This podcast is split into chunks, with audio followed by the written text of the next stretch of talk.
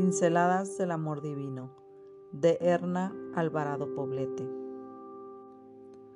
Atrapen las zorras pequeñas.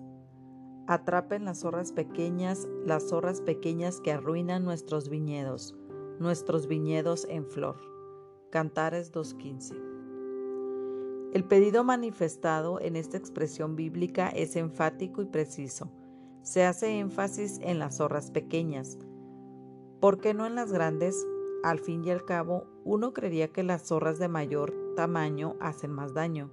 Sin embargo, la orden se refiere claramente a las zorras pequeñas. De acuerdo con algunas referencias bibliográficas, parece que era grande el daño que las zorras pequeñas hacían a los viñedos del pueblo de Israel, pues iban directas a la raíz de la vid y acababan con ella, dejándola sin opción de florecer y producir frutos un pequeño acto dejaba consecuencias terribles.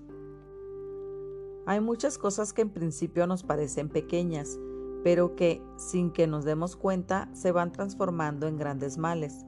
Por ejemplo, un pequeño mal pensamiento puede convertirse en un hábito destructivo, y ese pequeño hábito puede llegar a ser con el tiempo un estilo de vida que nos lleve a la enfermedad o a la degradación moral.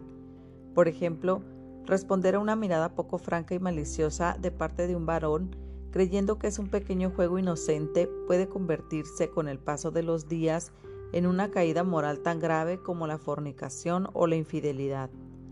Por ejemplo, una pequeña palabra dicha con rudeza y que surge de una ofuscación momentánea puede causar resentimiento, rencor y separación entre dos personas o un pequeño y aparentemente inocente acto puede traer culpa, alejamiento de Dios y vergüenza, y acabar con el sentido de valor personal de quien lo comete. Las zorras pequeñas siempre rondarán tu viñedo, sobre todo cuando esté a punto de dar frutos. Siempre serás acechada por la parte más vulnerable de tu personalidad, esa parte que solo tú y Dios conocen por eso es tan necesario que estés alerta, con los sentidos bien disciplinados, para que puedas oler, mirar, escuchar y tocar lo que conviene para tu preservación eterna, y con la mirada puesta en Cristo, autor y consumador de tu fe. Permite que Dios se haga cargo de tu viñedo, porque solo Él sabe qué es lo que le causa verdadero daño.